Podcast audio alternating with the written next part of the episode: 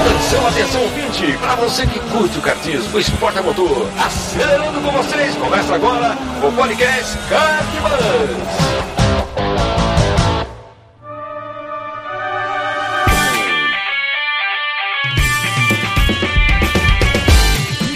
Demais, que demais! Podcast Kart Bus começando.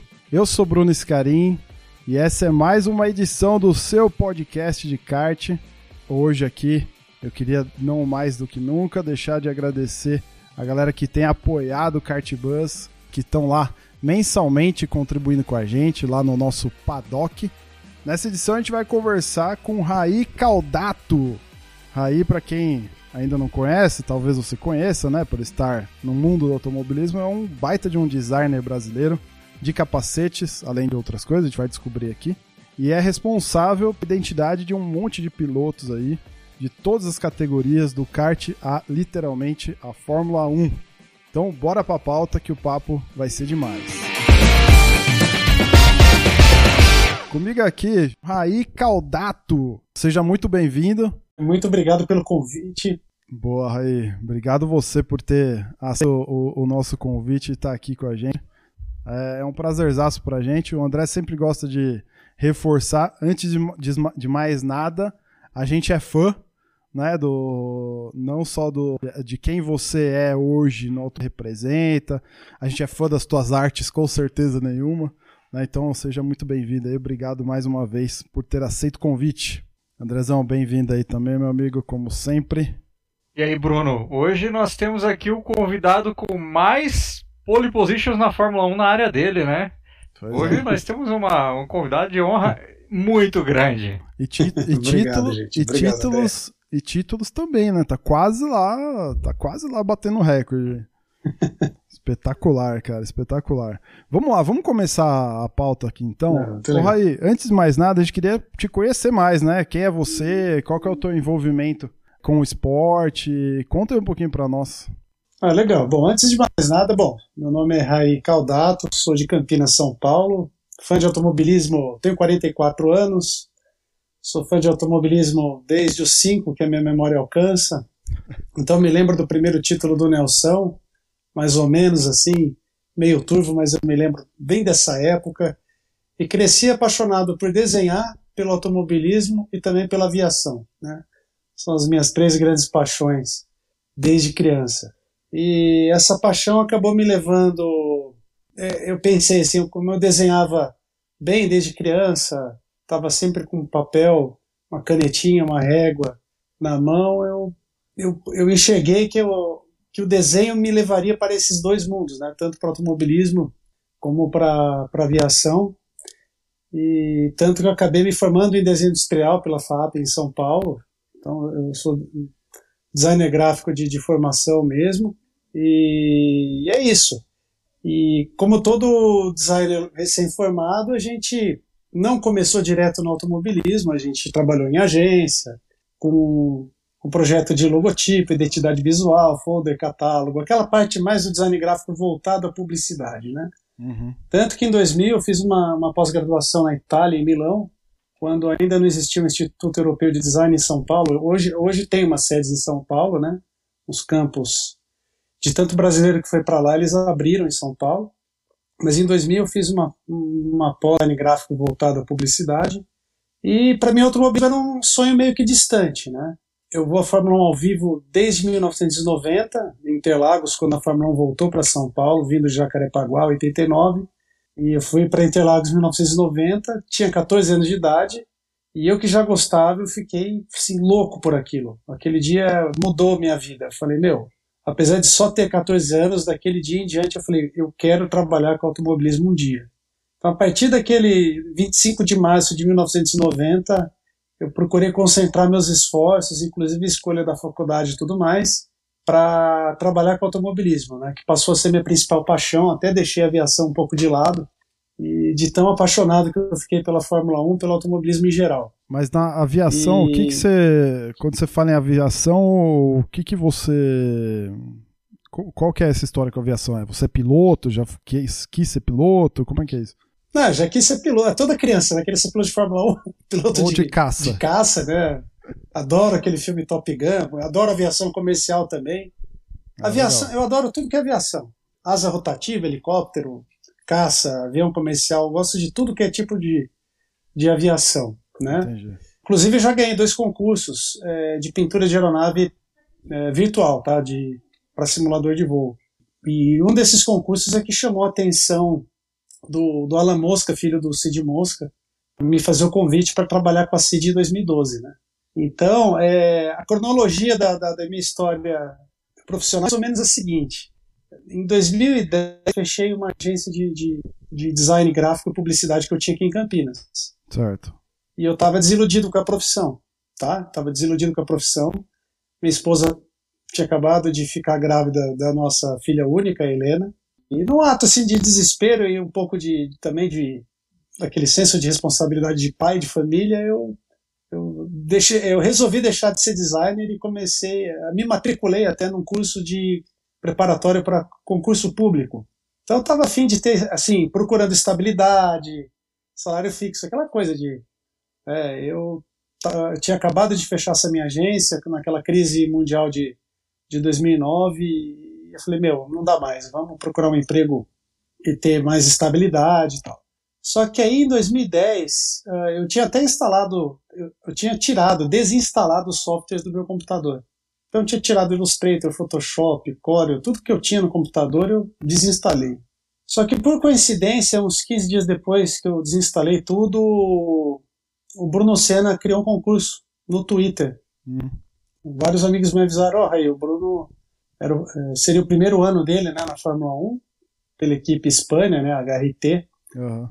E, e aí ele falou, olha, no concurso ele dizia assim para a gente criar um capacete em homenagem aos 50 anos que o Ayrton Senna, o tio dele, faria em 2010.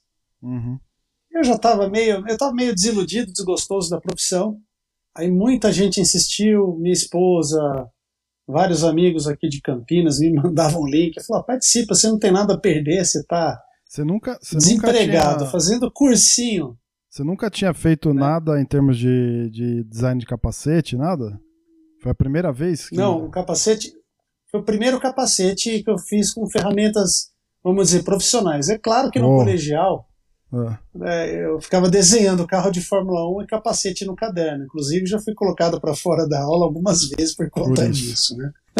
é. Hoje daria era você mostrar pra professora. Não tinha, né? nos meus cadernos só tinha um desenho, né? Não tinha quase anotado nada. É, né? É, então, é, mas pa- parar para desenhar com uma ferramenta mais profissional, um Illustrator, um Photoshop, foi. Foi o primeiro, foi do Bruno Senna, que é esse capacete que está embaixo aqui no meu ombro. Sim, sim, sim. É, quem é apoiador tá vendo. Quem é apoiador ou tá no. Cartflix tá vendo, tá vendo o É. capacete. Pra quem não se lembra, rolou em muitas redes sociais. O próprio Raí publicou isso, o Bruno Senna disparou, o Instituto Ayrton Senna, se não me engano, também fez algumas ações. É, para quem não se lembra do capacete, é um capacete que tem um, um número 50, né, meio estilizado de lado, Isso. puxando, puxando da faixa verde do capacete original do Senna. É animal, é animal. Eu te conheci nessa época, obviamente, né? Acho que Legal. todo mundo meio que te conheceu nessa época por conta do capacete. Puta, foi uma piração total. Eu não lembro, eu acompanhava muito de perto o, o blog do Flávio Gomes. Se eu não me engano, rolou algumas matérias lá também. Puta, foi bem legal, cara. Parabéns, mano. E foi o primeiro É, então, capacete, aí assim. O bacana foi isso, é porque esse concurso foi meio que um, um- divisor de águas para mim, porque eu até pensei comigo, olha, eu perdidão, né, meio sem saber o que fazer da vida. E eu falei, olha, se eu ganhar esse concurso ou ficar bem colocado nele, talvez seja o sinal que eu precise, que eu precise para seguir minha profissão, né, não abandonar minha vocação. E no fim deu tudo certo, né? Esse concurso teve teve uma primeira peneira que foram de jurados, né? Esses jurados eram Cid Mosca, que ainda era vivo, o Alan Mosca, filho dele, com quem eu trabalho hoje, o próprio Bruno Senna, pessoas do instituto, né, Bianca Senna, tal. E nessa primeira peneira a gente passou com unanimidade. Inclusive o Alan me conta que o Cid Mosca adorou, assim, parece falar, olha, parece que fui eu que fiz esse capacete. Ó, cara, Sim, isso é um elogio, né, mano? É, porque assim, como eu sempre fui muito fã deles, eles sempre foram referência para mim, uh, eu acabei o que sofrendo muita influência do estilo deles, claro, né? Claro. Até pela idade, como eu tenho 44 anos, eu, eu sou peguei o anos 80 inteiro, então minha cultura visual para capacete é a da pegada mais clássica. Sim, é total. óbvio que a gente se adapta e tem que atender o mercado. Então a gente desenha desde os mais arrojados, modernos, com efeitos, até os mais clássicos. Então, então assim, o Cid enxergou esse, esse o traço dele no meu traço. E o, o Alan me conta isso. Isso, isso para mim é motivo de muito orgulho. Né? Depois desse concurso foi em 2010, e aí eu fiquei contato com o Alan tal. Infelizmente o Cid faleceu em 2011. Aí a gente, em 2012, o Alan me fez o convite para trabalhar com ele. É, depois que eu venci o concurso de pintura de aeronave, acho que o Alan viu, ele falou, nossa, né, ele tem que trabalhar com acho a gente. Acho que é o cara, aí, né? Melhor puxar ele para o nosso lado do que, do que ser persuadido pela concorrência. então, graças a Deus, é... no fundo, no fundo, tudo que eu fiz da, de estudar, de me preparar, foi para fazer o que eu faço hoje. Então, eu sou grato a Deus, grato à vida por ter tido a chance de, de trabalhar com o que eu sempre sonhei. Então, o que eu faço hoje é exatamente o que aquele moleque de 14 anos de idade que foi para Interlagos em 1990 queria fazer. Então, o, você... eu me sinto realizado nesse sentido. Você já teve alguma experiência com pilotagem ou não? Só kart indoor, tá? Só, Só kart indoor. Entendi. Gosto de, de dar as minhas aceleradas em kart indoor, tenho um pé pesado com o carro, mas eu, hoje mais velho, pai, a gente. É, você dá uma aliviada, linha, né? Dá uma aliviada. Dentro dos limites, é. Exatamente. Mas eu, mais moleque, era aquele cara que pisava fundo. Achava que eu era o piloto. Hoje eu só. É, esse ano não andei nem, nem uma vez de kart indoor por conta da pandemia. Uhum. Meu, meu capacete está sendo pintado nesse momento lá no ar. Oh, legal isso. Qual, qual que é o desenho agora, do agora seu capacete? Curioso, é, exatamente. Como que é o desenho do é. seu capacete? Foi você que fez ou não?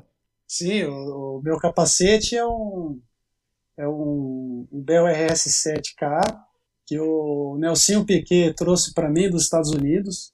Eu pedi para ele, ele trouxe.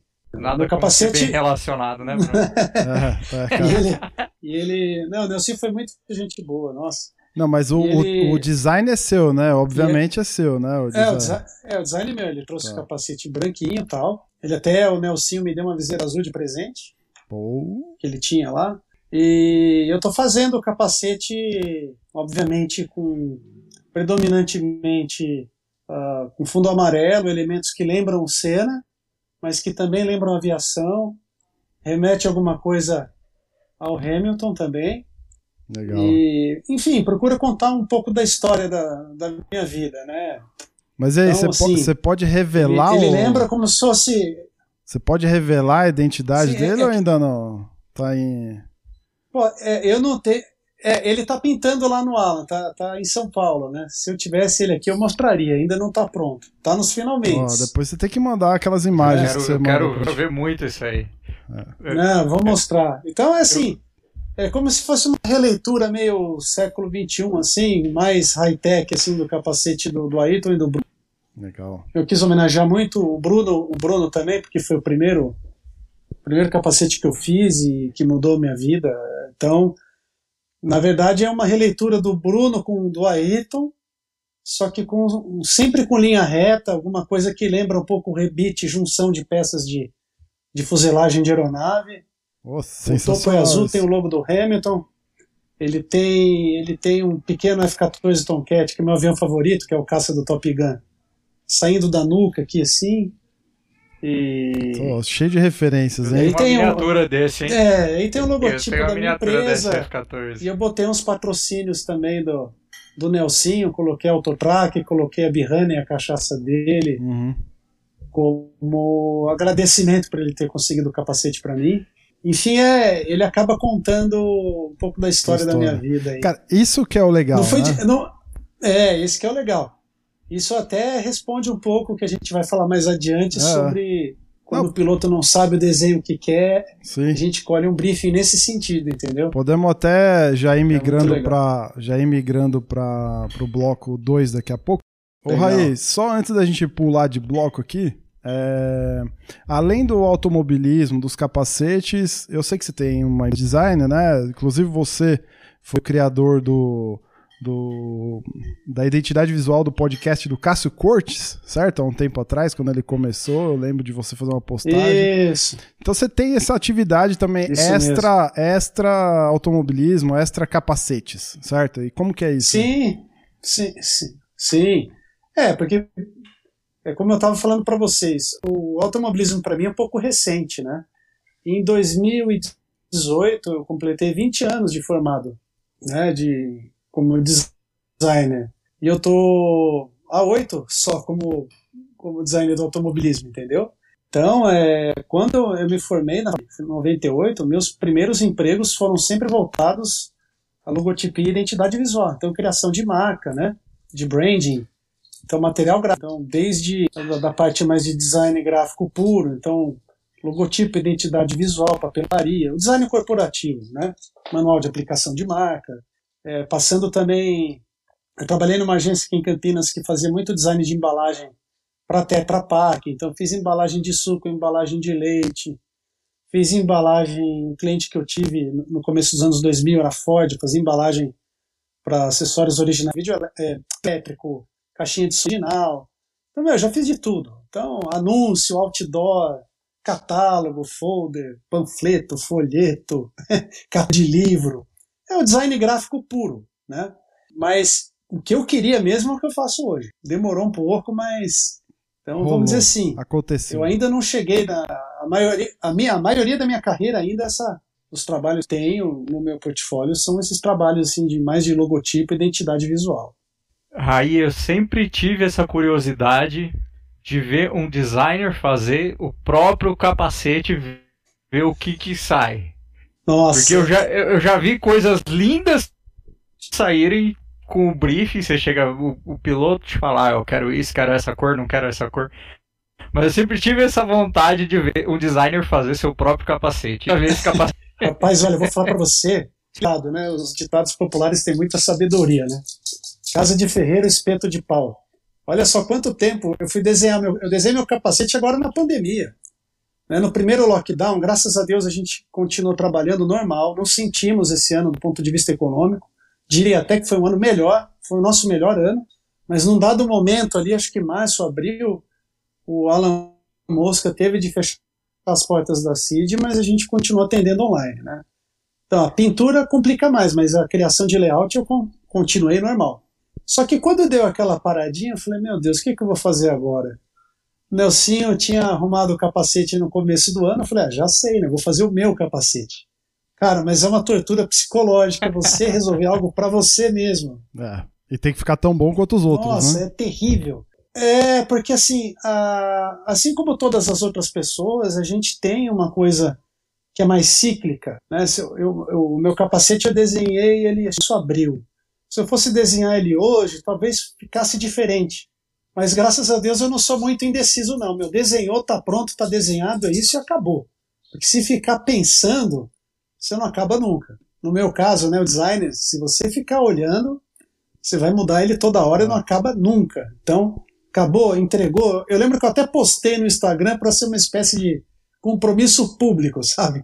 Mas eu acho que ele ficou bem balanceado, assim, do que é um clássico e do que, como eu enxergo um, um capacete moderno, que é limpo, também limpo, sem tantos elementos gráficos, com uma boa leitura à distância, ou seja, aquele capacete que você está do outro lado do, do cartódromo, você vai saber quem é. Né? Que isso eu acho muito importante. É, isso é muito louco. Essa identificação. Ó, vamos lá. Identidade é. é um conjunto de características que distinguem, distinguem uma pessoa ou uma coisa e por meio das quais é possível individualizá-la. Né? Então, quando a gente fala em identidade, eh, tenho certeza que você tenta encontrar isso quando você vai criar a, a, identidade para um piloto, né? É, e recentemente, Exatamente. esse ano, né, a gente tem, tem, visto um monte de coisa acontecendo no mundo e, e, o Hamilton mudou a pintura do capacete dele esse ano como uma espécie de, de, de manifesto mesmo, né? De, de passar uma mensagem de conscientização e tudo mais. E você, desde 2017, trabalha com ele, certo?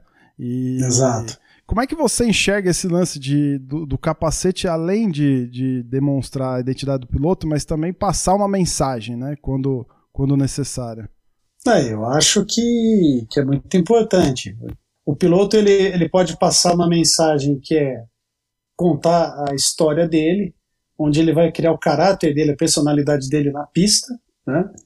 E no caso do Lewis, que é uma figura mundial de alcance global, ele, o capacete acaba sendo uma plataforma, um manifesto, um protesto, que foi o que ele fez. Lembrando que assim, no começo do ano, eh, o capacete ele tinha um fundo branco, ele já tinha a cor roxa, que foi a inovação para essa temporada. Então a nova cor institucional dele, vamos dizer assim, é o roxo. Ele deixou o vermelho de lado. E durante a pandemia, né, a Fórmula 1 suspensa também, a gente sem saber quando que ia começar a temporada ou não, aconteceu aquele incidente nos Estados Unidos do, do George Floyd, o assassinato lá do George Floyd, e eu percebi que o Lewis estava muito engajado nas redes sociais é, por conta disso, né, na, com mensagens contra o racismo, e aí eu me lembro que teve, comecinho de junho, numa terça-feira, eu me lembro muito bem que a gente teve uma campanha no Instagram que chamava-se Blackout Tuesday. Então o pessoal estava uhum. postando telas preto. em preto, né, sem nenhuma imagem, totalmente negras, é, só com a hashtag Blackout Tuesday, né, uhum. terça-feira do Blackout. Beleza. Aí eu pensei comigo, puxa, é, isso aí vai acabar chegando no Lewis de maneira mais tangível. É, o que, que eu fiz? Ao invés de postar uma telinha escura, se vocês procurarem no Instagram também, vocês vão ver que eu postei um, o capacete do. Tem o capacete preto. Bell HP 77. Todo preto. É, né? Visto de frente, todo preto, ah. com a mensagem Blackout Tuesday na faixa de viseira. Uhum.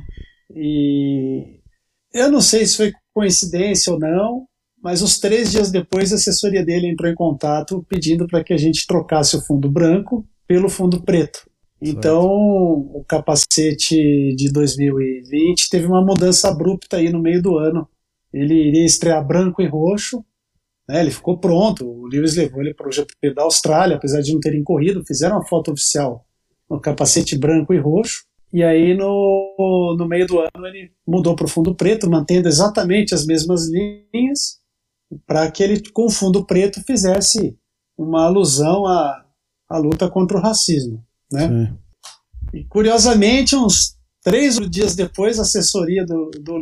Na verdade, não só a assessoria, a gente tem um grupo de WhatsApp que tem o assessor do Lewis, principal assessor do Lewis, que é o Mark Hines. Mark Hines. Ah, você tem um grupo? Sabe, você tem um grupo no WhatsApp com os caras. Que bacana. É. Sim. É, o, o, o Mark Hines, ele é assessor, ele foi campeão da Fórmula 3099, em cima do Button e do Luciano Burti. e acabou que não, não, não seguiu no automobilismo. Hoje ela é o assessor do Lewis. Então a gente tem um grupo com o Mike Hines e um grupo com o Michael Aumento da Bell, que é o responsável na Bell pelos capacetes do, da Fórmula 1. Né? Então todos os capacetes que são Bell, pilotos que usam Bell, o Michael Aumento é um belga que trabalha para a Bell, é o responsável da, da Bell para a Fórmula 1. E aí, deu uns três ou quatro dias depois daquele post do Blackout Tuesday, eles, eles entraram em contato pedindo essa adaptação no capacete para o fundo preto. É, o desafio aí foi contraste. O já é uma cor escura, uhum. né, o, o preto é uma cor escura, então o grande desafio aí foi contraste. Né? Mas o roxo foi uma que, que sugestão. Pudessem... O roxo foi uma sugestão sua ou é uma demanda que chegou dele? Ó, quero mudar, tira o vermelho e suge... vai, pro, vai pro roxo. É, na verdade foi assim. O capacete estava pronto. Né, o capacete não. O layout estava pronto, devidamente aprovado, com as mesmas cores do desse capacete aqui, ó, de 2019. É, fundo branco, elementos gráficos em vermelho Apple Candy, umas pequenas nuances de, de amarelo estava prontinho. O capacete desse ano tinha teria o desenho, as linhas desse de 2020, só que com essas cores aí. Aí o capacete estava aprovado, coisa de, de uns dois dias depois, o, eu já estava até aliviado. Poxa, que legal, já aprovou o capacete. parte mais difícil, que é muita pressão fazer capacete pro Lewis, a gente se sente pressionado, né?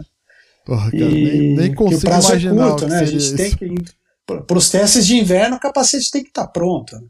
Não é nem para o começo da temporada, porque eles gravam, eles fazem material gráfico da Mercedes, do Lewis. E eu já estava aliviado. Passou uns dois dias, o Mark Hines, aí, desculpa te chamar de novo, mas o, o Lewis queria saber se você não, não queria sugerir uma cor totalmente nova. Daí eu perguntei, mas Mark, você tem alguma pista? Falei, não. Uou. Ele quer algo totalmente novo. Aí que é bom, aí que é legal, né, cara? Aí que é legal, Aí velho. complicou, aí, aí é hein? que o artista mostra pra que veio. É complicado, mas enfim. Aí é aquele trabalho de pesquisa que eu faço para todo mundo, para todos os clientes. Cliente que tem rede social aberta, eu entro lá no Instagram, no Facebook, procuro entender, pô, que, que tipo de música que o cara gosta, se o cara tem uma pegada mais off-road, uma pegada mais on-road, se é do asfalto, se é da terra, né, se o cara curte rock, sertanejo, enfim, eletrônica.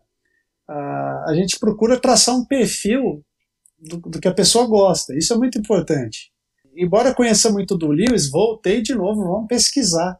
Que, que eu tive assim, eu tive du- du- dois estalos. O primeiro deles foi o seguinte: o Lewis, a gente sabe, ele, ele trabalha, ele tem um envolvimento com a Tommy Hilfiger, né? Ele gosta de moda, Hum. ele tem a coleção dele, da, da Tommy Hilfiger, a linha de roupa dele e tal. E, e sei também que o Lewis tem uma, uma coleção considerável de carros, não como a do Cristiano Ronaldo, mas ele tem uma quantidade razoável de super esportivos. Falei, é, vamos dar uma pesquisada então. E pesquisando tanto a parte de roupa como os carros dele, eu tinha percebido muita coisa no- nos tons de lilás, de roxo, Hum. de salmão, eu já fiquei com esses tons na cabeça. E pesquisando os carros dele, eu me lembrei, eu, eu tinha reparado na época quando ele comprou o carro, mas eu não tinha me ligado na hora. Aí no Google apareceu a imagem daquele Pagani Zonda, aquele Aham. super esportivo, ele tem um Pagani Zonda. E o Pagani Zonda é roxo. Aí falei, É, É roxo, esse. cara. tem que ser roxo. Animal. né? E aí, esse, é essa, essa foi a escolha mais assim objetiva. E o roxo tem algo de subjetivo também, né? Que é a coisa que não é, que é o intangível. O que que é? É o significado das cores, o lado meio místico da coisa. Sim. Como eu sabia que o Lewis esse ano poderia, né, igualar o em títulos e, e vitórias, eu pensei, bom, esse ano é um ano que o Lewis pode fazer algo literalmente divino, né? Um- Uou. uma- a- ele ser o rei, né, da, o novo rei, assim, da Fórmula 1, pelo menos no que diz respeito a estatísticas, né? E se você se você pesquisar, você vai ver que o roxo, o lilás, eles estão muito eh, relacionados à nobreza, à ascensão espiritual, à elevação espiritual, Que animal. a, a conexão com o divino tal. E eu falei, meu, é o roxo, cara. Tanto do ponto de vista estético, prático, quanto do ponto de vista subjetístico. Uhum. Aí eu mandei o roxo. Mandei azul, mandei algo mais puxando para as cores do, do- do- da bandeira do Reino Unido. Mandei um cor mais pro cereja, que é só um vermelho levemente rosado, assim. E normalmente o Lewis demora um pouco para responder, às vezes demora uns dois, três dias, meu, coisa de duas, três horas já respondeu. Bingo, é esse. Uau, Vamos de roxo. animal.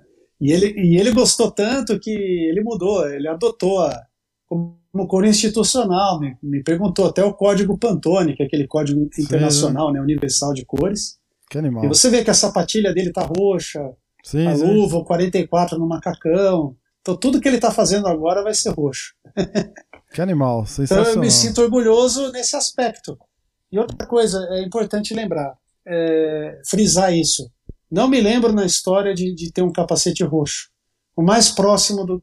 Não é nem roxo, é cereja, era o capacete do Pedro Lamy, do português Pedro Lamy. Que ele tinha meio que um cerejão magenta, assim, meio rosado de, de lado. Já que Sim, você falou do roxo foi institucionalizado, você deu algum pitaco na cor da, da equipe de rally lá, daqueles carros elétricos também? Deu, já deu Não. pitaco em alguma outra coisa? Não. Não, não. É, o, o que a gente está fazendo esse ano, é, que ainda está meio em off, mas com alguns capacetes que, que o Lewis está querendo produzir, vender através da Bell, uma linha mais acessível, entendeu? Eu já até falei demais. Fica aí uma novidade para vocês. Show. Sensacional. Mas, mas eu, eu, eu já fiz para ele um kart no final de 2009, que ele também estava querendo comercializar em parceria com a Mercedes. Isso aí acho que acabou não rolando por conta da pandemia. Uhum. E esses capacetes para venda também eu ainda não sei o prazo, a previsão de, de lançamento, né? Mas eu sei que vai ter na versão branca e na versão preta. Sempre, já com o roxo. Vai explodir esse negócio. A- a- agora da categoria de elétricos eu, eu realmente não. Mas como eu passei todos os códigos para eles, eles pelo menos já estão seguindo o roxo como tema, né? Então Legal. Isso é bem legal. Você comentou um pouco do, do teu processo. Agora, eu me senti exclusivo, hein? O Raí falou que roxo tem pouco, o meu capô roxo. Ah, é? Pô, legal, pô. Não é a cor principal igual a do Lewis, mas. O, o Muito Raiz, legal. Roxo é legal pra caramba. você o tava. meu logo da Caldato Design é lilás, né? Lilás, que seria o pouco roxo pra você claro. chegar no Lewis Hamilton, falta pouco. Só Falta mais pouco. um pouquinho você tá chegando. 50%. O Raiz, Tem você que- estava comentando um pouco do, que- do processo criativo, né? Do seu processo criativo, você estava comentando um pouco. Tem até uma pergunta do Fábio Wilson, que é nosso apoiador, tá até assistindo aqui. O que mais tem no Fala, seu Fabião. processo? Gente boa pra caramba. que mais tem no seu processo criativo, né? Exemplo, quais são os pedidos mais comuns que os pilotos fazem, né? É, é, o Rei colocou isso aqui. A gente sempre escuta alguns pilotos falarem que querem uma pintura que passa a sensação de velocidade e tal. Como é que é isso? O que, que, que mais está envolvido no teu processo criativo aí? Além de, de dar uma fuçada na, na vida dos caras pelo Instagram e tal. Como é que é esse processo no passo a passo dele? Olha, ele é muito individualizado, né? Eu acho que, que cada. A gente já atendeu é, diferentes pedidos, diferentes aspirações. Então, costumo dizer que é difícil até estabelecer um padrão. O padrão que é mais importante, que é denominador comum para todos os casos, é pesquisa, muita pesquisa. Mas a gente já teve pedido de. que isso eu acho muito legal também, que é a evolução do primeiro desenho. Então você. O desenho do kart, às vezes. É o, é o- eu, eu não faço a Lucas de Graça, mas é só para exemplificar. O Lucas de Graça, ele, ele, pra, ele usa, corria com o capacete branco, ele colava fita no capacete para ser identificado no cartódromo. Então o desenho dele vem daí. Então, só para citar um exemplo. Legal. Então, tem, tem, tem pilotos que eles vêm com desenho de criança, é muito simples, é, que eles mesmos fizeram lá atrás, e a gente vai evoluindo, a gente vai trabalhando por cima. Tem, tem casos de pilotos que eles mesmos desenham o capacete, tá? Eles fazem um esboço um- com canetinha, é bastante comum. E eles até falam, "Ai, dá um talento aqui, mas o desenho é esse, né? Então tem um caso que o piloto, né, ele chega com o desenho dele pronto. Tem um caso que o piloto simplesmente não sabe o que quer, né? E nesses casos, quando o piloto não sabe o que quer, eu, eu procuro conversar mais com ele, né? É, você gosta de velocidade, você quer algo mais agressivo, você quer algo mais clássico, você quer passar. Você, o seu estilo de pilotagem é mais agressivo, cerebral. Você quer um desenho calmo, você quer um desenho agressivo, Uou. Né? Você tem algum piloto que você é muito fã, ou do piloto, ou do desenho de capacete, né? Que nem, por exemplo, eu quando era criança, eu imaginava que meu capacete seria é, igual do Thierry Boutsan, só que com as cores do Brasil, né? Acabou não ficando esse, mas era algo que eu desenhei muito. Para cada pessoa tem uma uma aspiração. O importante é você pesquisar, não sair fazendo. Pessoal, o pessoal me pergunta muitas vezes por, como é, da onde, qual que foi o meu segredo para ganhar um concurso do Bruno depois do concurso do Lewis. É, um briefing com atenção e pesquisar bastante. Uhum. Eu já fui, eu já fui mais jovem, designer novo, ele quer sair fazendo, né? Você mal escutou concurso, você nem terminou a palavra concurso, você já está tá desenhando. pronto o negócio. Não, perca tempo com, com pesquisa, conversa, não tenha vergonha ou receio de ficar o WhatsApp com o cliente, perguntar, pergunta mesmo, pergunta quantas vezes for necessário, mas é muito importante o, o cliente passar para você as aspirações dele, seja do desenho, seja do a gente fez um, a gente fez um capacete do de um, de um chama o Clóvis Coleto. Ele me passou um briefing, que era um arquivo Word, com umas três páginas contando a história de vida dele. Nossa, que sensacional. Ele não sabia direito. Não, é lindo de ver, meu. Isso é, meu, quase chorei com história linda. Da infância humilde dele, da, da, da mãe dele, que tinha dois, três empregos para ele poder estudar, sabe? E que ele cresceu gostando muito da cultura japonesa, porque ele adora carro japonês, ele tem um Civic SI, e ele admira muito a mãe dele, que se alfabetizou já com mais de 40 anos, entendeu? Então, assim, juntou a história de vida dele com a história do amor que ele tem pelo Japão, pela cultura japonesa. E aí a gente foi juntando elementos, né? Então, é, ele fala que educação é, mudou a vida da mãe dele e acabou mudando a vida dele também.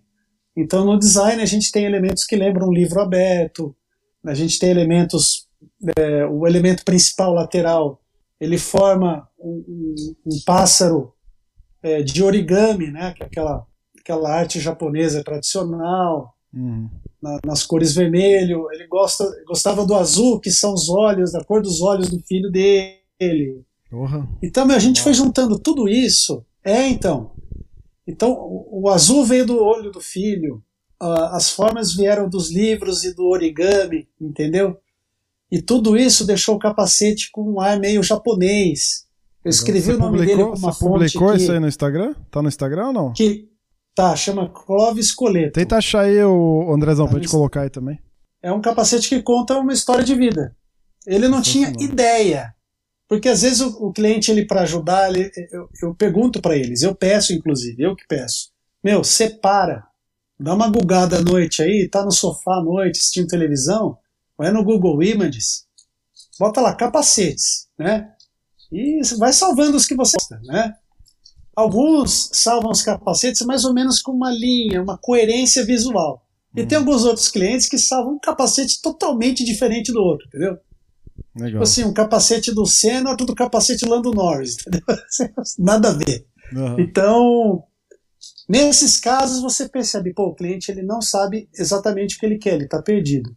E aí é o nosso papel é tentar extrair dele o que ele gostaria. E aí vai um pouco da nossa sensibilidade artística, né, de conversar, de saber interpretar. Cara, quanto Então tempo demora? capacete- Quanto tempo demora tudo isso? Tipo, três anos? Ou... Ou se fosse três anos. Ferrou, né, cara? Na verdade, assim, até a gente até coloca no site da, da CID o layout a gente procura entregar em até 10 dias úteis, Uhum. tá? Na CNTP, tá? Por que, que eu chamo Sim, de sim, sim. condições normais de temperatura e pressão? Então, assim, você pega o ano inteiro, em, em até 10 dias eu entrego um layout e normalmente, graças a Deus, eu consigo fazer antes dos 10 dias. Eu falo até 10 dias, a margem de erro. Uhum. É claro que agora dezembro, janeiro e fevereiro tem capacete do Lewis, tem capacete da galera da Stock, tem capacete de toda a galera, é, por, por ser pré-temporada. Então, meu, janeiro e fevereiro é, a gente Mais até pede paciência para os clientes, mas é na casa dos 10 dias, né? Mas, por exemplo, é- Mas nessa procuro- pré-temporada, é, o, que, o que muda basicamente é, é questão de patrocínio, alguma coisa desse tipo, porque em linhas gerais, as linhas, literalmente, do, do, do layout, eles não mudam totalmente, né? Não é uma mudança radical, certo? É, depende muito, ó, é o ca- capacete do Clóvis, né? A traseira do capacete é um livro aberto, tem até uma imagenzinha de um livro em alusão à mãe dele. Ai, E todo o capacete tem, tem formato de origami, de dobra. Animal, Entendeu? animal. É, é, então é um capacete totalmente voltado à história da vida do cara, entendeu? E é do E- jeito que a gente gosta, simples e Foi muito geométrico. legal porque ele, ele- é, e você olhando de perto, se vocês olharem o layout, ele tem bastante dobra. No vídeo ele roda, ele pega muito verniz, mas é, ele parado de perto, o efeito do, do origami ficou muito legal. E ele tem um easter egg do lado, do lado direito dele, ele tem um pequeno MM sa- saindo de, de uma das dobras do origami, porque o filho do, do Clóvis adora MM. Então, Oh, que Ele é cheio cara. ele é cheio de detalhes, assim. Muito bom. Então, é um- esse é um capacete que veio do zero, sem, sem muito. Ele não sabia o que queria, entendeu?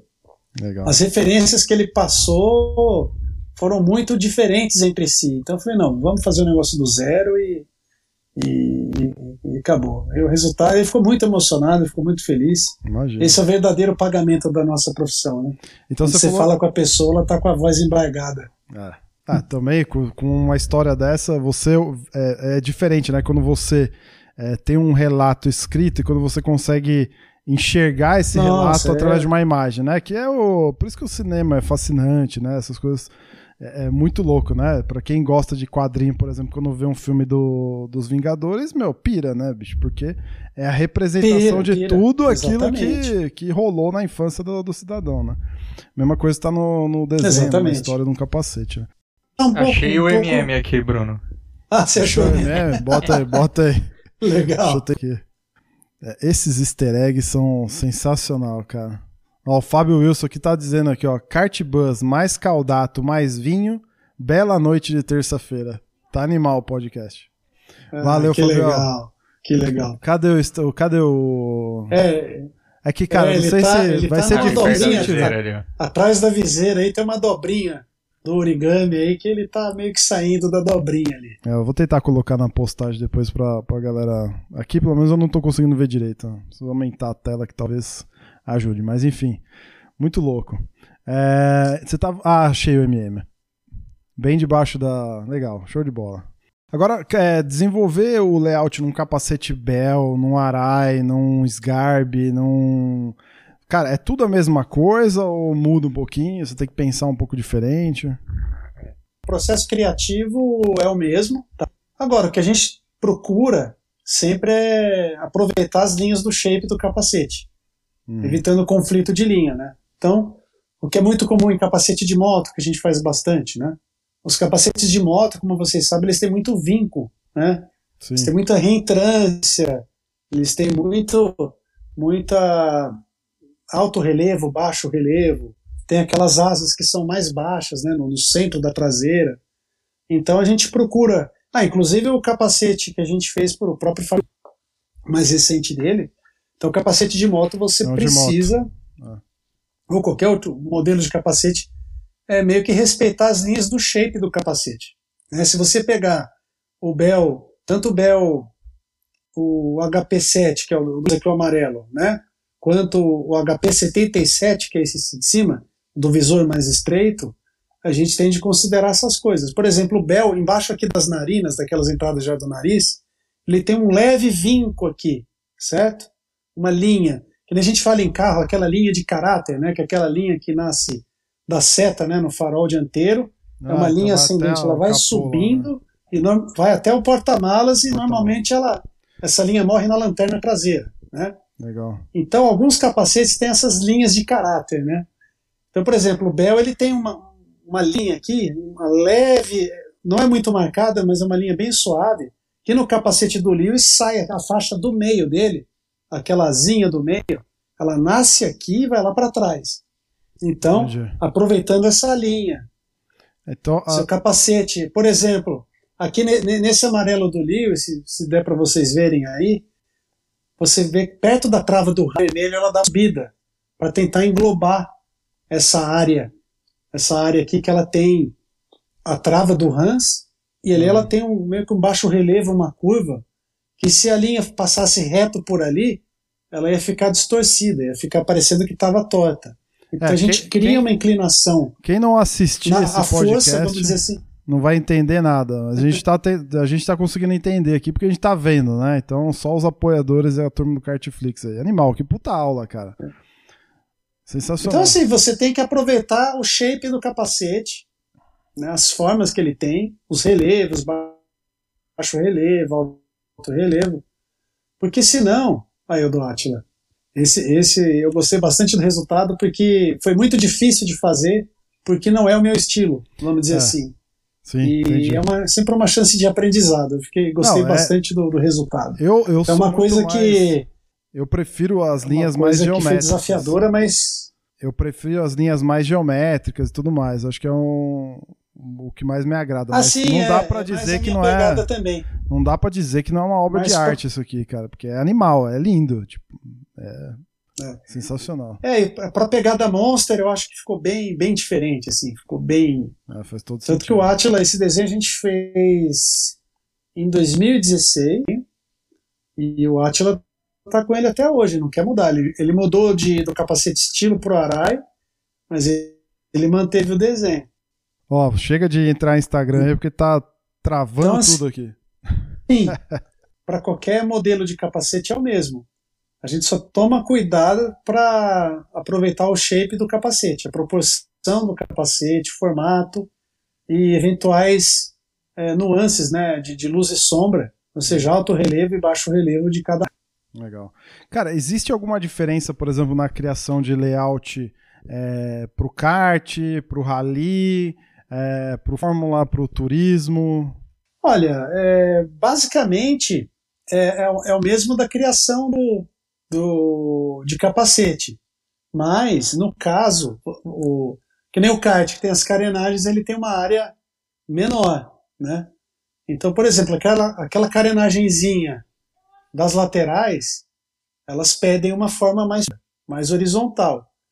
Já a, grava, a gravatinha, que a gente fala, né, a carenagem do volante, Sim. ela já pede formas ascendentes que vão abrindo. Então, é o mesmo caso que eu estava explicando do, do, shape do capacete. Você tem que adaptar ao formato. Hum. Então, por exemplo, o Fórmula 1, carro de Fórmula, ele é mais longilíneo, ele é mais magro, né? ele não tem tanta área. Hum. Então, você tem que buscar é, linhas mais horizontais e, na medida do possível, conversar com o shape ah. do, do carro.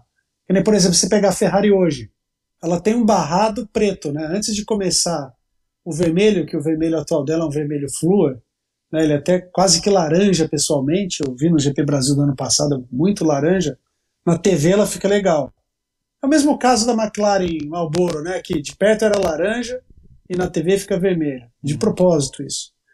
E ele tem um barrado preto, que ele se funde com a cor do assoalho, que as entradas de ar do side pods do Fórmula 1 hoje eles têm uma parte arredondada embaixo que vai afunilando em direção ao câmbio. Então eles sempre fazem essa parte preta acompanhando essa curvatura do side pod. Então é a mesma coisa, você tem de olhar o shape do carro, seja ele de turismo, seja ele de, de, de fórmula, tentar e tentar explorar as linhas dele. Ah, eu te pergunto então, às vezes, isso... um desenho que é legal no turismo não fica legal no, no Fórmula, ah. e vice-versa, entendeu? Eu te pergunto isso porque eu, eu, ouvi de alguém, eu não lembro quem, talvez tenha sido algum, algum dono de, de, de oficina de, de algum ateliê desses que a gente conhece, é, dizendo que, por exemplo, o kart ele podia pensar em alguma coisa é, com apelo visual mais interessante, porque está super exposto, né, tá próximo num, num fórmula, ele deveria, ele poderia pensar em alguma coisa, sei lá, talvez mais simples, tenha um contraste de cor talvez maior, porque está mais longe. Sim. É, e para o turismo, não, uma, outra, uma outra pegada, porque está enclausurado, praticamente você não vê, né? É por isso que eu te, te fiz essa pergunta. Não, não, isso faz todo sentido. É, do ponto de vista da criação que eu falei, mas é claro que um carro de, de fórmula, se você parar para pensar, todos eles têm uma pintura relativamente simples. Eu acho engraçado assim, o pessoal cria muita expectativa. Tem aquele designer inglês que ele é muito, muito conhecido na internet, o Shambu, né? Ele faz excelentes estudos né, em carros, em fórmula, em carro de, de Le Mans, né, de carro de protótipo. Ele faz uns estudos fantásticos. Aí eu lembro que, que ele foi contratado pra, pela equipe Renault da Fórmula 1 para fazer meio que uma consultoria tal. O pessoal ficou esperando a Renault passado. Nossa, cadê a Renault? Renault? A hora que a Renault apareceu com amarelo e preto, né, o, predominantemente preto, só com alguns detalhes em amarelo, como a face interna dos endplates da asa dianteira e traseira, o pessoal ficou decepcionado. Pô, mas, pô, Xambu, só isso, cara, matando no cara. Mas eu achei genial, ele foi sutil, foi extremamente limpo, extremamente elegante, e tudo a ver com carro de Fórmula. O, o Fórmula 1, ele, ele passa muito rápido. É, se você faz um carro muito elaborado de linhas, elas se misturam, elas se confundem, entendeu? Então eu acho que carro de Fórmula tem de ser mais limpo mesmo. Um carro de turismo, um carro, um protótipo. Pode ver que tem muita pintura de WEC, né, dos, dos de, de, carros do WEC extremamente arrojadas, né, com formas geométricas, Rebellion nos últimos anos, sempre com pinturas bem, bem agressivas. Mas eu acho que, que é isso. Fórmula você não pode, porque o carro. O ca... É esse que é, o, que, que é o ponto. Se você considerar o shape do carro, os carros de Fórmula não são mais agressivos. De Fórmula parece um caça, vamos dizer assim. Sim. Então, se você pega pesado no livery, no design da pintura, e, e, e, e ele se sobrepõe à agressividade do shape do carro, fica muito over, fica muito cansativo. Né? Ele pede, pede identificação e fica muito cansativo. Então, por exemplo, um exemplo que eu gosto bastante é a Renault, eu acho que é super equilibrada. A Mercedes é, eu, é, eu acho que é fantástico aquele degradê. Eles começaram meio perdidos lá em 2010, quando eles voltaram, muito prata, com eles faziam até um borrifinho preto para pôr o logo da Mercedes, era até meio estranho. Hoje eles conseguiram aquele degradê de preto, né, mais ou menos ali na altura do tanque de combustível em direção ao câmbio, Uhum. é, vai ficando preto e tem aquelas estrelinhas. Embora o prata para pista não é uma cor que tenha muito contraste, né? Tanto que o Cid Mosca pintou com o açúcar de prata, sugeriu amarelo, né? Essa história é bem legal. E mas se pegar hoje a McLaren, a McLaren é um carro extremamente feliz, aquele laranja papaya dela. Uhum. No ano passado ela tinha uns triângulos, uns triângulos geométricos que iam se desfazendo no cofre do motor em azul. Sim. Só que eles devem ter percebido que esses triângulos desconstruídos, eles tinham difícil leitura. O que, que eles fizeram esse ano? Elementos mais inteiros, né? tanto no side pod em azul, quanto no, ali no, na linha do Santo Antônio caindo em direção à asa traseira. Pô, então a McLaren tem azul no Santo Antônio, azul no side pod e a lâmina da asa dianteira em azul. É um desenho muito simples. É muito simples, se você parar para pensar. Então você vai achar desenhos mais elaborados, realmente, em carro de rally, em carro de turismo, no DTM, no EC. Mas eu acho que o segredo, acho que para tudo é o menos é mais, cara. É, Para certeza. identificação a longa distância em alta velocidade, o menos é mais. Legal. Sempre. Eu tenho esse lema. É, você tem um capacete favorito seu de Legal. todos os tempos? De pintado por você ou não, tá? Tanto faz. Olha, de todos os tempos, eu sou suspeito, mas o capacete do Senna, tá? Do Ayrton Senna, mais o capacete que eu considero o, com o melhor design, o mais bem resolvido, o mais atemporal, o mais equilibrado e que, que tem assim, ah, foi o mais feliz em termos de identidade visual é o do Nelson Piquet. Cara, não sei porque eu tava com esse na minha De cabeça. longe. Porque, porque é o seguinte, ó, você tem, como você falou né, no, no começo do programa, a questão da, da costura da bola de tênis, né, que ele veio com a costura da bola de tênis, aí o Cid colocou a gota, e hoje a gota é o logo da Piquet Sports, é o logo do Nelsinho, é o logo do Pedro, né, É? do Rodrigo, enfim, Piquet Sports. Você coloca uma gota, resolveu. Uma gota vermelha, acabou. E o capacete do, do- deles, né, tanto do Nelson, do Pedro, do Nelson, qualquer ângulo que você olha, ele passa movimento. O capacete ele nunca está parado. Se você colocar o capacete em cima de uma frente, ele parece que está se mexendo, que ele está se movimentando. Então é um capacete que mesmo estático ele passa movimento. Né? O capacete do, do, do Ayrton, pela simplicidade das linhas saírem da, da viseira, e comunicar, porque naque- o capacete do Ayrton, na verdade, era o capacete da equipe brasileira de kart no Mundial, Sim. 79, né? Exato. E o Ayrton adotou para ele. Olha, eu quero ficar com esse desenho para mim. Ele foi pro Cid de Mosca. E acabou ficando. E... Mas, cara, de- dessa era dos clássicos tem muito capacete bom. O do Hélio De Angelis, que virou do Jean Lézy, eu acho sensacional. O Thierry Boutsen é fantástico. Nigel Mansell. Capacete do Alan Prost. Capacete do Ed Sheeran com aquela estrela central abre os elementos. Né? Então, eu tenho muito capacete bom né, nessa. Você foi longe, peraí que eu tenho que É, procurar, não, cara, esse. É. Precisa anotar tudo que ele tá falando pra gente procurar depois, que tá impressionante a quantidade de referências aqui. Ô, ô Raí, tem algum? Inclusive uma pergunta de um de um ouvinte nosso, o arroba Sport Outline. Aliás, cara, esse cara é um puta de um desenhista que eu vou te falar. Se vocês não conhecem, sigam o arroba dele no Instagram, porque é espetacular. Arroba Sport com S mudo Outline. Ele pergunta assim, ó, de todos os capacetes Ah, da história da Fórmula 1, qual você gostaria de ter criado, assim? Tirando do Hamilton. É, tem algum que você falou, que você fala, que você pensaria assim, puta, esse aqui eu gostaria de ter feito esse aqui. E o do, do Senna também, que. E do Nelson Piquet, ou do Nelson Piquet, também é uma referência você. Tirando esses três. É, é. Ó, um capacete que eu falo assim, puta, que eu achei muito bem sacado, assim, em termos de da construção, não só da beleza estética, tá? Mas também da, da sacada, da construção do design. É o capacete do Jenson Button. O cara Ah. conseguiu colocar um J e um B No meio da bandeira. dentro do centro da bandeira da Grã-Bretanha E ficou animal, né? e encaixou de uma maneira, não ficou forçado, entendeu? Não. O J e o B, o centro do B fez o B um ângulo, o mesmo ângulo de inclinação das linhas diagonais da bandeira da Grã-Bretanha. Encaixa com perfeição. Então esse capacete do Jenson Button, É muito louco mesmo. que ele é, é- é relativamente recente, eu acho fantástico. E o capacete do Emerson Fittipaldi, a versão mais moderna dele, que o Sid Mosca fez para a Indy, putz, eu acho que é a base, inclusive, do, Do, do Pietro, do né? Enzo hoje, né? É. Nossa, eu acho animal, cara. É uma-. É, de uma criatividade, de, de, de, de uma presença muito grande do Cid. Legal. E eu acho que, assim, aquela fase anos 80 do Cid Mosca foi uma coisa impressionante, cara. Ó, se pegar o capacete do Roberto Moreno, é outro que eu gostaria de ter feito.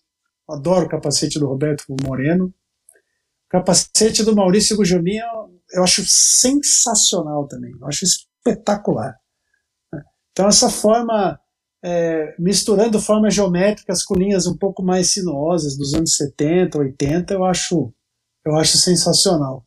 E, e dos capacetes da atualidade, tá? O que eu falo, putz, que sacada, eu, que eu acho lindo, foi justamente o cara, o mesmo cara que avacalhou a identidade visual dos pilotos, acabou ficando com um dos capacetes mais legais da atualidade, que é o Sebastian Vettel. É super simples, ele que né? mudou. ele- Nossa, é animal. Eu, cara, o capacete do Vettel, para mim, é um, é um excelente exemplo de identidade visual, de simplicidade. É. Né? O branco, o branco é uma cor fantástica para destacar na pista. É. É bom que se diga isso. É, eu sempre brinco, ó, gente, branco é cor também, tá? Só para lembrar. Branco é uma cor O, o fantástica. fundo do meu acende, capacete é branco. O fundo do meu capacete é branco. É, então, branco é muito bom. Branco é show. E hoje você tem os metálicos, sem ser aquele pérola amarelado, você tem o branco metálico mesmo. Ele é bem branco, mas é metálico. É, é fácil de ver em alguns Nissan. Eu acho que, se eu não me engano, é uma cor que tem na Nissan. Já vi no, no, no Nissan X. Já vi no, no. Como que chama aquele carro acima do centro? Acho que é o Nissan Máxima, né? Que é aquele sedã maior. Ele tem um branco, que é um branco metálico, que antigamente tinha um pérola, que ele fica levemente lado, Sim. mas você tem o branco metálico. Meu, essa cor é fantástica. Essa cor é maravilhosa. Então, o Vettel ele é muito feliz nessa, nessa combinação do fundo branco, as faixinhas estilo Daytona nas cores descentralizadas, né? Sim. Ela tem uma linha imaginária central, ela, as faixas ficam à direita dessa linha, né, pra, ou à esquerda de quem estiver olhando o capacete de frente. Ou seja, é um capacete muito bem resolvido, capacete com poucas linhas, e esse é, é aquele capacete que eu gostaria de ter feito com certeza. Eu Animal. puder escolher no grid atual, é, eu gosto muito. Ótimo exemplo. Legal. Você tem algum tipo de assinatura no- nos capacetes que você faz, né? Alguma, alguma marquinha que você deixa que aí que é a tua marca, algum easter egg, né? Você falou do easter egg lá do, do MM, do filho do, do teu cliente, mas assim, tem alguma marca que é sua, que aí que, que, que você bate o olho e vai, esse aqui foi pintado pelo, pelo Raí Caldato. Foi pintado não, foi criado, né? Se é que você É, pode então, dizer, né? Isso é uma coisa. é, não, não tem nada assim que específico, né? Porque foi assim, ó, quando eu comecei a trabalhar com. Quando o Alan Mosca me chamou, né? Ele foi muito transparente, muito honesto, como ele sempre foi. O Alan, inclusive, é uma pessoa que eu tenho uma gratidão muito grande confiado em mim. E sempre que eu posso, eu gosto de expressar essa gratidão por ele. Quando ele me chamou para trabalhar com ele, falou: olha, Raiz, é, a gente nunca chamou ninguém de fora para desenhar para gente, né? E a, o público precisa entender aos poucos que essa sua chegada aqui. Então, eu falei: ah, não precisa nem terminar de falar. Eu não faço questão de ter assinatura, não faço questão de ter, porque eu estou prestando um serviço para vocês, que são heróis meus, referências minhas, uhum. e só de estar com vocês, para mim já é uma honra. Então, eu não faço questão de ter uma assinatura minha ou alguma coisa do tipo, até que eu entendo, porque o público é uma história de tradição tão longa e tão vitoriosa. Quem sou eu? Não quero chegar chegando e assinar e, e, e nada disso. Aos pouquinhos eu fui ganhando reconhecimento no mercado, teve concurso do Lewis, e aí eu pude finalmente retribuir tudo aquilo que, que a CID me deu de confiança, de projeção. Chegou a minha vez de, de ajudá-los, né, de retribuir tudo que eles fizeram por mim. Então a gente até foi uma conversa recente desse ano. É, começamos mais ou menos uns dois, três meses atrás a colocar a minha assinatura, o meu logo do lado direito do capacete. Mas é o logo literalmente mesmo, tá?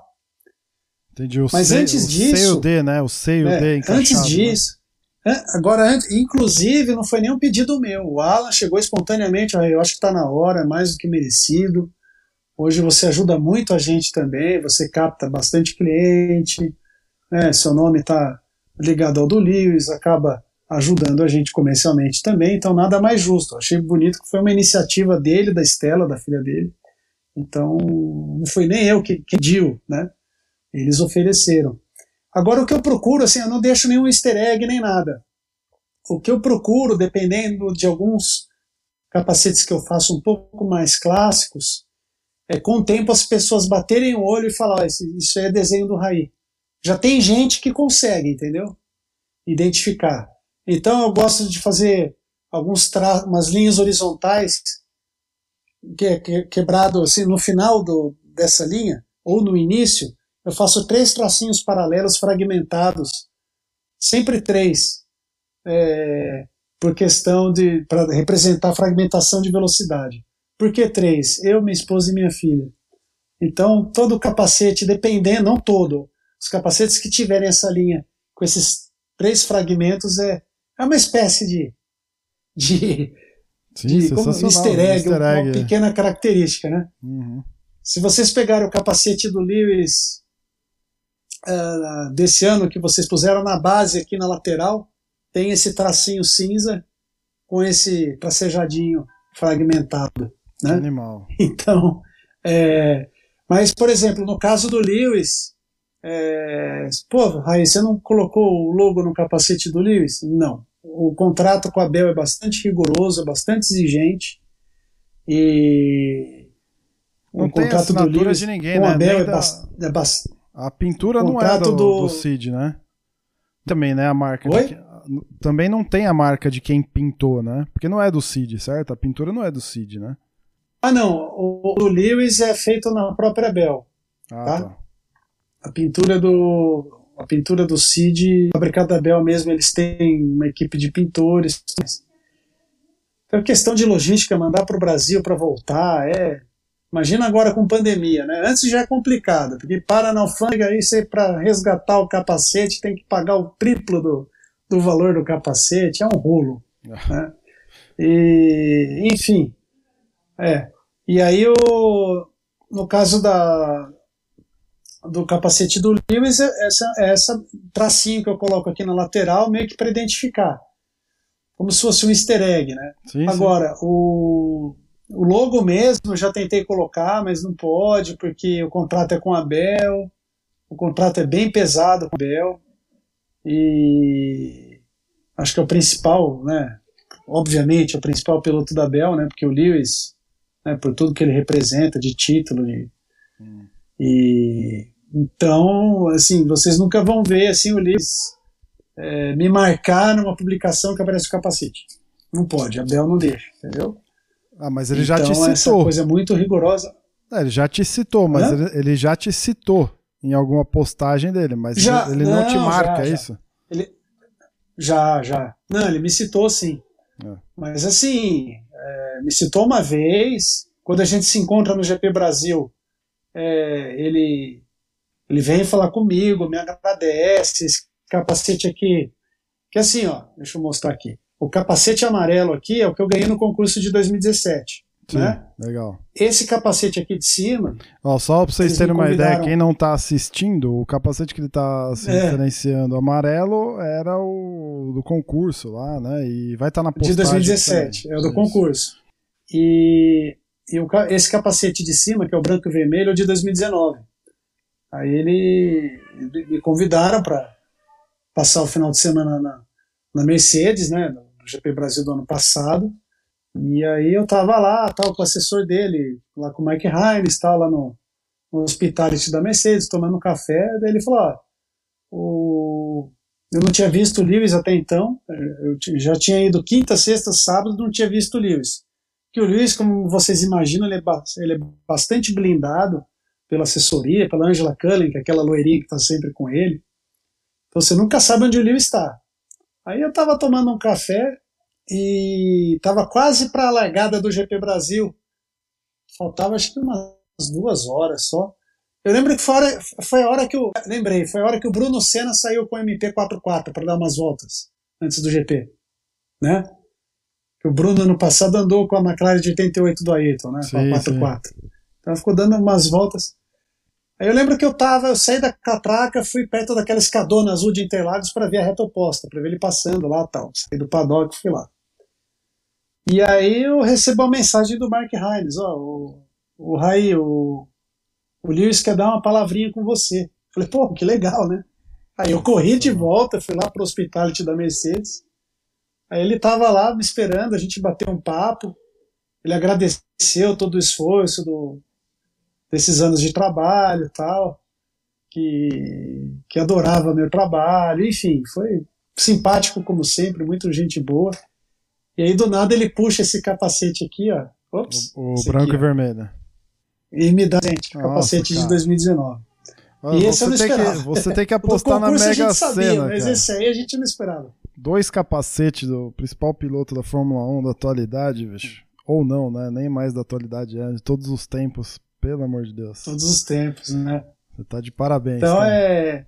Então, assim, a gente percebe, o mundo da Fórmula 1 é muito assim, meu. Você não vai conseguir colocar seu logo, sua marca, nem seu easter egg num capacete desses aí, porque tem contrato com.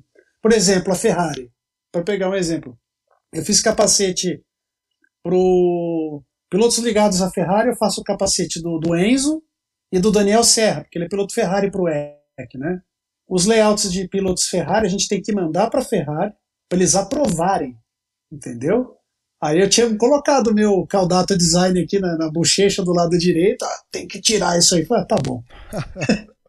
não vou arrumar casa por causa disso. Vale a entendeu? tentativa, Não. né? Vale a tentativa. Se não deu, paciência. Vale a tentativa. Mas olha que legal, por exemplo, o capacete do, do Serginho Sete Câmara. Eles, eu botei o logo da Caldato Design aqui, a Bel tirou, Aham. tá? Aí ele O lá e Serginho, meteu um Serginho. Sete Câmara, porra, porra, aí os caras tiraram o seu logo e tal. Falei, Serginho, não se preocupa. Ele tava todo sem graça. Falei, cara, não se preocupa, é assim mesmo. Não tô chateado, relaxa, eu sei que não foi você que mandou tirar. Né? Mas aí, para minha surpresa, mais ou menos uns dois meses atrás, apareceu no site da Bell o mini capacete do Sete Câmara. Aquele escalam para dois, sabe? Aham. O capacete peque- o pequeno. Sim, sim. E, para minha surpresa, no capacete escala 1 para 2, os caras puseram meu logo. Ah, animal. Legal. É o que vai, é o que vai vender pra então, valer, né? É, é, exato. Mas assim, o que eu acho bacana, falo até para minha esposa, meus pais, coisa de pai, de mãe, de esposa, ah, pô, mas tem que ter seu logo, tem, tem que exigir. Eu falei, não, não é assim. Na verdade, com o passar dos anos, as pessoas vão saber, entendeu? As pessoas acabam. ah, você vai entrando para a história aos pouquinhos, com muita humildade, com muito trabalho, vai chegar uma hora que o povo vai saber. Então, sim, tem capacete que, que a gente lança, que é, por exemplo, o capacete do Pietro, né? É, eu não falei nada para ninguém. Aí chegou sexta-feira, alguns veículos de imprensa me procuraram. Ô, Raí, o desenho é seu, né? Falei, é, entendeu? Então, graças a Deus, a gente não precisa ficar muito preocupado com isso, porque é aquilo que eu digo. Chega uma hora que, que os desenhos ficam com um DNA que é seu. Sim. As pessoas elas vão olhar para aquele desenho, puta, tem o traço do Raí, tem o acabamento do Raí. Com certeza. Então, aos, devagar e sempre, eu até brinco, eu falo muito isso para minha esposa. Eu acho que essa parte do veio na hora certa, sabe? A gente mais maduro, mais paciente. Se vem com a gente muito jovem, e, e para encarar essas questões, às vezes ia, ia, ia comprar umas é, brigas na desnecessárias. jaca, né? ia arrumar treta do nada, sabe? É, ia comprar Então umas a gente apareceu numa fase mais madura que você tira essas ações políticas mais de letra, né? Então, Espetacular, cara. Espetacular. Olha, meu, daria pra gente ficar aqui a noite inteira batendo papo. Eu só queria fazer algumas menções aqui. Arroba Sport Outline, que, que fez, a, fez algumas perguntas. Legal. Algumas você já respondeu. O Fábio Wilson também. Tem uma pergunta aqui do amigo nosso, o Emerson, ele é fotógrafo, arroba Media. Ele perguntou assim, ó. o- não, Emerson, É isso. Ele perguntou assim, Emerson Santos. Emerson Santos, exatamente. O Hamilton é muito exigente, já teve que refazer layout pra ele quantas vezes? Você já meio que respondeu Nossa isso, né? Em Senhora. termos de exigência, a gente sabe o. Não, o Lewis é muito exigente, tá? Muito. Mas isso eu falo sempre nas lives, não tem problema nenhum. O... Então, Emerson, é assim. Capacete, o concurso não teve o que exigir, porque foi o concurso, então beleza. Tinha a regra lá, né? Ah, então, o capacete, por exemplo, o capacete que eu mais trabalhei na vida foi esse aqui, o de 2019, que ele me deu de presente. Né? Acho que foi até por isso. Sabe quantos desenhos foram até chegar nesse aqui? 30. Uou. 30 desenhos. No mês de janeiro, meu, janeiro de 2019, janeiro e fevereiro, meu, foi madrugada. Eu sonhava com o capacete, acordava de madrugada para desenhar, para não esquecer o que eu tinha sonhado. Foi uma pressão, cara, porque assim, qual foi o briefing? Quero algo totalmente diferente. Mas você tem noção do que? Mais ou menos não faço ideia. Quero algo totalmente diferente. Ponto. Então as- o briefing do Lewis é muito vago. Muito aberto. Ele não chega e fala para você, é muito aberto. Ele não quer, ah, eu quero linhas mais horizontais, eu quero algo mais agressivo, ah, eu quero um desenho mais calmo. Você tem que perceber quando você manda os primeiros layouts. E isso eu já estou pegando, tá? É, com o tempo de convivência com ele, você já pesca mais ou menos o estado de espírito é, do Lewis. Então, por exemplo, então, para a temporada 2019 foram 30 desenhos. Para a temporada 2020 foram só 10. É, né? Já tá, o, Pô, o um. Então você vê que já, você já, pega, Já você tão já vai pegando o esquema. Eu até brinquei com vocês no começo do programa, que eu falei, pô, tava pronto, definido, vado, eu falei, poxa vida, aquilo é só 10, né? Foi menos corrido, foi menos sofrido tal, maravilha. E aí que veio o pedido, dois, três, três dias depois, o Raio Lewis perguntou se não teria como fazer uma cor totalmente nova. que cor? Não sei. Caraca, E velho. aí aquela história do roxo que eu falei. Mas o Lewis ele é exigente, tá? Então, mesmo ao longo da temporada, a gente vai fazendo alguns ajustes. Né? Se vocês pegarem o primeiro capacete roxo com preto que ele correu na Áustria, é, que ele era roxo com as linhas de contorno em roxo, que eu não tinha recomendado, eu sempre recomendei com as linhas é, prateadas ou grafite para você enxergar as linhas do desenho à distância, mas ele preferiu que o capacete fosse o mais escuro possível. E aí ele foi evoluindo. Para a Inglaterra, ele acabou acatando a minha sugestão das linhas prateadas. Ah, você tem razão, na TV embaralha tudo, vamos colocar linha prateada, você tem razão. Aí, aos pouquinhos, eu fui. Eu fui. Assim, coisa que eu já sabia, sugerido na primeira versão, mas Sim, aí sim. ele. esse- ele gosta de pagar para ver. Não, eu prefiro assim. Não, tá bom. Eu já sei que passa duas corridas, ah, Raiz tinha razão, pode coloca daquele jeito lá que fica realmente melhor. Então, mas o Lewis ele é bem exigente, sim. Tanto é que ele, ele mexe com aquela com coisa de moda, né, com a Tommy Hilfiger. Uhum. Ele gosta, tem a coleção dele. Então ele gosta de se envolver bastante, né? Tem piloto que piloto da estoque, o que você fizer, você ah, vai aí, faz aí, meu, fica à vontade, né? E tem piloto que se envolve mais. Outro piloto que se envolve mais, para pegar um exemplo de piloto nacional, é, piloto da estoque, é o Zonta. O Zonta, o Zonta a gente faz bastante versão, bastante estudo, Que legal, cara. É. Mas o Lewis é exigente sim. Você tem algum. Pra gente encerrar aqui as perguntas, você tem algum designer que, que te inspira, assim? Você tem algum. Não só de capacete, algum artista? Da onde você. Você tem algum, algum profissional da área aí que te inspira? Ah, cara, tem. A gente tem muito profissional bom, né, no mundo afora. A gente tem, por exemplo, tem o Sem Sport americano, você tem o JMD mesmo, que é o designer da, do Vettel. Tem o Adrien Paviot, que é um francês que faz os capacetes do, do, do, do Grosjean, por exemplo. Fez do, do, do, Charles Leclerc. Tem, tem designers muito bons mundo afora. Legal. Mas sem querer fazer média, assim, grande inspiração é o Cid Mosca, assim. Eu, eu, eu, sempre que eu vou criar alguma coisa, eu falei isso pro Alan, é, eu procuro imaginar o que, que o Cid faria na mesma situação, entendeu? Claro que com um olhar mais contemporâneo, um olhar mais atual, né? os tempos Sim. mudaram, as demandas são outras, mas eu tenho meio que até um balizador meu, sabe? Antes de mandar um desenho fala lá para Cid, para um cliente da Cid, eu procuro imaginar o que, que o Cid acharia daquele desenho, entendeu? É mais ou menos um, é um balizador assim de show de bola para adequar o estilo para adequar o estilo do meu desenho ao estilo da Cid, entendeu? Cara, deixa aí alguma consideração final aí, uma palavra de, de incentivo para quem para quem quer entrar nesse muro, nesse, nesse mundo além do do para lá de dentro do muro, né? Para dentro da, dos bastidores é, eu... ali, não só pilotando, mas às vezes o cara tem o sonho talvez de ser um designer de capacete ou ou é. quer trabalhar com, com outras questões dentro do, do circo, né? O que, que você poderia deixar aí pra, é, de consideração final?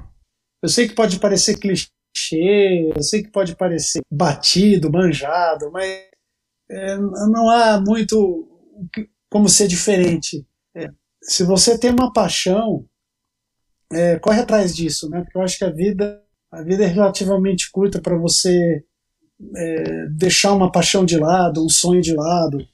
Então, assim, quando eu estive em Interlagos em 1990, poxa, eu só tinha idade, eu era criança. É, naquele momento eu soube que eu queria o automobilismo para mim, né?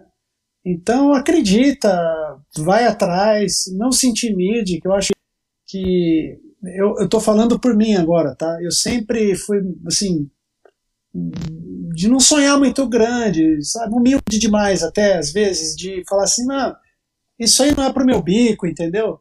Automobilismo não é para mim. Imagina automobilismo, imagina capacete de piloto, né? Eu acho, acredite, é, tire essas amarras do impossível. Se você quer ser é, designer de capacete, estude, faça. Se não for faculdade de design, cursos, tem cursos de ilustração, curso de desenho, os cursos dos softwares relacionados. É, vai atrás disso. E como aparecer? Faz lá um capacete fictício, posta no Instagram. Você vê o Xambu, o Xambu mesmo, aquele designer inglês. Como é que ele começou? Ele, ele começou a fazer estudos no Instagram, como seria o capacete é, retrô do Vettel. Ele fazia uns estudos lá, umas brincadeiras, foi postando no Instagram, foi ficando conhecido. Hoje ele faz capacete, faz carro para equipe, entendeu? É, então, hoje com as redes sociais, você tem essa possibilidade, né? Desenha o capacete fictício, posta lá o capacete e marca os pilotos, entendeu? Não, não tenha vergonha, não tenha medo, não se intimide, não vá achar, ah, tá feio, tá ridículo. Não. Cara de pau, meu, vai lá, posta e participa de concurso, que foi, foi o grande lance da minha vida, foram os concursos, né? Sou muito grato a, aos concursos. A rede social me ajudou muito. E, e assim, isso eu acho que vale para para tudo. Ó. Por exemplo, eu precisei de um concurso para ter para ter um relacionamento com Alan Mosca, para ele me convidar. Poxa, eu podia muito bem, quando eu tinha fechado a agência, ter batido lá na porta, né? Sim, sim. Mas aí minha timidez, a minha timidez, aquela coisa de, ah, não é para mim, é, me fez perder muito tempo. Então, se você tem essa paixão, manda bala, meu, não tem vergonha não. Manda mensagem, descobre o WhatsApp dos caras, manda, vai visitar, meu, cara de. é confiar no seu talento e nunca deixarem você dizer assim, eu sou filho de dois médicos, tá? Imagina que eu ouvi né, da minha família, nem tanto do meu pai da minha mãe, que eles, eles respeitaram muito a minha decisão, mas imagina que eu ouvi de família, de, de amigo, do amigo, pô, mas tá jogando, pô, tem dois consultórios pronto para você, né? Então, respeita o teu sonho, respeita a tua paixão e vai para cima. Seja design. Ah, eu, eu amo automobilismo, mas não desenho e não, não. Meu, vai ser jornalista, vai fazer engenharia, entendeu? Eu cogitei fazer jornalismo para estar tá perto também do, do automobilismo, entendeu? Para ser um, um Reginaldo Leme, entendeu? Uhum. É, sabe? Então, assim, direciona o que você vai fazer da tua vida para chegar o mais perto possível da sua paixão. Então, assim, eu acho que o grande problema de, de todo mundo é uma espécie de auto se autocensure. É verdade. Cara. Banco louco mesmo. Você ama o que você faz? Você ama o automobilismo? Vai para cima, meu. Vai para cima. E hoje com rede social, é, é, as possibilidades são infinitas. Então é acreditar em você mesmo e, e correr atrás, porque se, se alguém falasse para mim 10 anos atrás que eu estaria trabalhando com Alan Mosca, fazendo o capacete do Lewis Hamilton, se um gênio da lâmpada viesse para mim 10 anos atrás, eu ia morrer de rir da cara dele. Você tá me zoando, cara, sai daqui, entendeu? Impressionante. Eu jamais poderia imaginar o que eu tô vivendo hoje. Jamais. Jamais. Totalmente fora de, de, de questão. E as coisas foram acontecendo. Então acho que foi muito mais. É o coração que foi me levando. A paixão foi me levando. Então é isso, é acreditar e mandar bala. Vai para cima, não muito se bom. censure, acredita em você e pé na tábua, né? Sensacional, espetacular. A gente aqui tinha um sonho também de, de ser piloto, mas viramos podcaster de kart, né? Mas tudo bem também, estamos felizes da vida aqui. A gente. Não, é a nossa válvula de tá escape. Tá a gente tá falando do que aqui agora? né? Pois é, cara. Isso é muito louco. Muito bom, cara. Brigadão. André, Raimundo, vocês querem comentar algum outro ponto aí pra gente encerrar? Fiquem à vontade, gente. Estou à disposição. Vou agradecer pela grande, grande lição de vida aí do Raí. Sensacional a história. Com certeza vai ser uma das grandes edições do Kart Buzz isso aqui. Muita gente vai ouvir. Incrível, incrível a história do Raí de, de botar a paixão na, na pintura aí, no, no design. Eu faço um pouquinho de design, bem mais amador também, mas não, não com automobilismo. no máximo, Legal. um macacão para minha equipe é pra agradar. Você imagina fazer o capacete de piloto, fazer um macacão pra uma equipe de 10. Você é louco. Agradar 10 com o design. Agradar 10. É, agradar 10 é complicado. Mas foi sensacional, Raí. Uma honra estar aqui te ouvindo, ouvindo a tua história. Imagina, querido, eu que agradeço mais uma vez o convite e a oportunidade de contar essa história para vocês. Hey, quer comentar aí? Eu também só tenho a agradecer, cara, só tenho a agradecer aí os papos, as histórias muito legais, matou algumas curiosidades que a gente tem.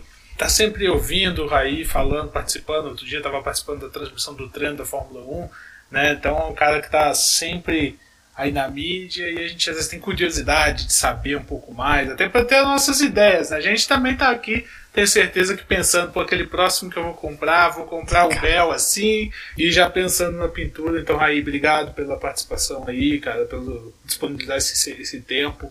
E ajudar a alimentar essa, essa galera apaixonada por esse trabalho que você faz, pelo automobilismo, que é esse esporte que a gente aprendeu a, a ser apaixonado, né? É, exatamente. Obrigado aí, agradeço de novo. Meu, contem comigo sempre que vocês quiserem para a gente conversar, bater papo, tirar dúvida. Estou sempre à disposição de vocês. É uma Legal. alegria, uma honra estar aqui participando com vocês. Muito bom, é isso aí. Bom, eu sou fanzaço de, da tua da tua história aí. Estou sempre comentando nas tuas publicações lá no Instagram, você sabe disso. Já te marquei em várias outras lá, falando do meu sonho de ter um Bel pintado pelo, pelo ateliê do Cid, com a tua assinatura, né, com o teu layout. Eu ainda não realizei esse sonho, mas eu estou em busca dele. Eu já tenho o meu by, Painted by Cid ali, não é o teu layout, mas vocês conseguem Legal. ver aqui, né? O, o capacete que o russo me deu é um Painted by Seed, então, ou seja, de alguma forma eu estou realizando esse meu sonho através de uma coleção de capacete aí que eu iniciei. Ele foi muito carinhoso em Legal. me dar o capacete dele. Quem sabe um dia eu não tô lá com a tua pintura também, né? E tô, o teu desenho. Vamos ver. Não, vamos. Aliás, vocês estão convidados para passando essa pandemia, se Deus quiser, 2021 vai ser um ano melhor para todo mundo. Vamos lá. o- muita gente pergunta, pô, lá no, no CID é aberto para visitar? Pode ir, não tem formalidade. Quem quiser ir lá, meu, fala, aí, tô afim de ir lá. Eu fico aqui em Campinas, São Paulo, mas é pertinho, uma hora eu tô, tô em São Paulo. A gente marca, vamos lá, a gente pode gravar alguma coisinha lá. Vocês Legal, conhecem a boa. coleção do Alan. Tá, lá você tem a Jordan do, do Rubinho, tá lá. A Jordan fez a primeira pole dele, Spa 94, tá lá. É real, não é réplica. Então a gente. Pra gente que igual eu falo, né? Eu brinco com o Alan, que lá é a minha Disney, né? Ainda bem que a minha Disney é uma hora aqui de casa. Cara, então a gente pode marcar lá, vamos lá pra conhecer, a gente almoça junto, toma um café. com certeza. Lá é só sim. chegar, gente, não não precisa formalidade, agendar horário. Então convido vocês e convido a quem está nos ouvindo também.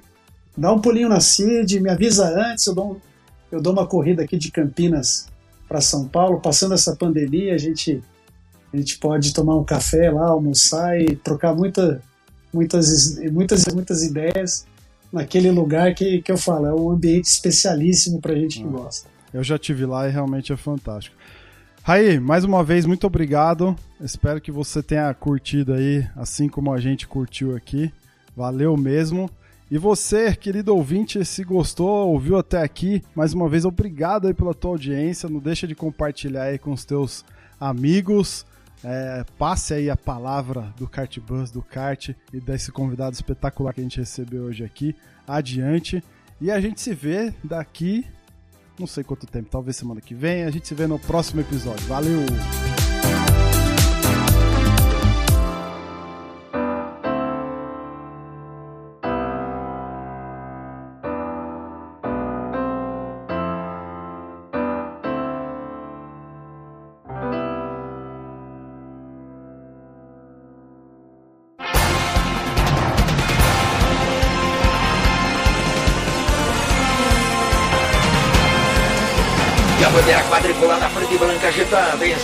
Do podcast Cardbus. Acesse o site e interaja conosco nas redes sociais.